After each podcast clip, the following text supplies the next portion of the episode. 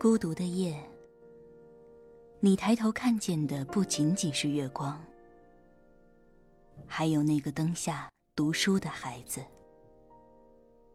这里是月亮下的读书小窝，欢迎收听月牙读书。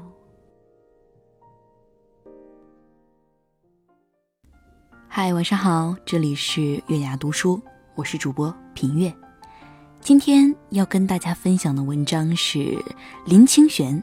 我不必羡慕别人，而是要发现自我独特的风格。一起来听一下吧。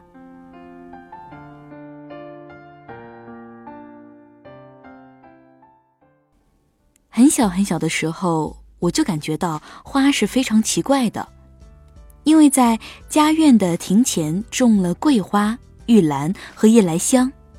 到了晚上，香气随风四散，流动在家屋四周。可是这些香花都是白色的，反而那些极美丽的花卉，像兰花、玫瑰之属，就没有什么香味了。长大以后，才更发现这种截然不同的风格：极香气极盛的花，桂花、玉兰花、夜来香、含笑花、水江花。月桃花、百合花、栀子花、七里香都是白色的，即使有颜色，也是非常的素淡。而且它们开放的时候，常是成群结队的，热闹非凡。那些色彩艳丽的花，则都是孤芳自赏，每一枝只开出一朵，也吝啬的香气一般，很少有香味。香花无色，色花不香。这真是一个惊奇的发现。素朴的花喜欢结群成伴，美艳的花则喜欢悠然独处，也是惊奇的发现。依照植物学家的说法，白花为了吸引蜂蝶传播花粉，因此放散浓厚的芳香；美丽的花则不必如此，因为只要它的颜色就足以招蜂引蝶了。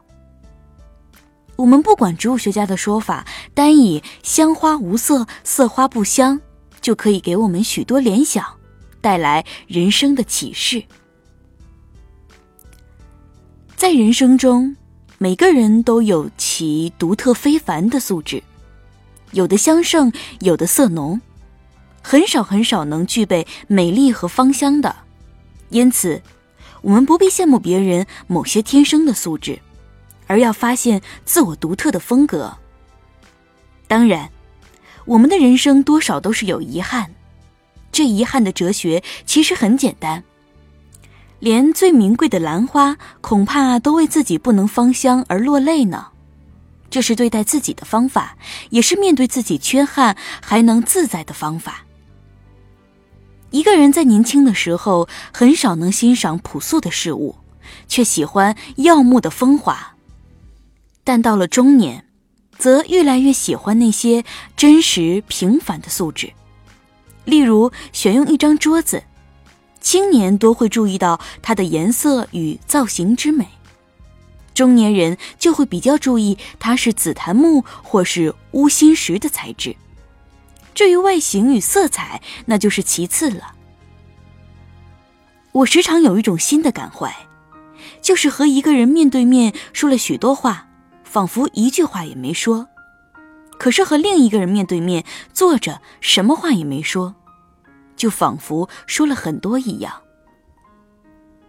人到了某一个年纪、某一个阶段，就能穿透语言、表情、动作，直接以心来相印了，也就是用朴素面对着朴素。古印度人说，人。应该把中年以后的岁月全部用来自觉和思索，以便找寻自我深处的芳香。我们可能做不到那样。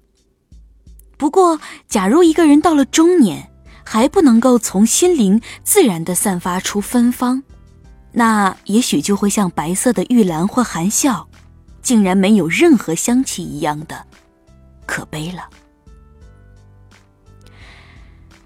好了，今天的文章就跟大家分享到这儿。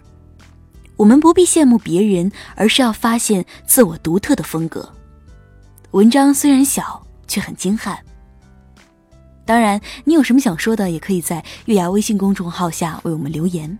那今夜就到这儿，平月祝你晚安，好梦。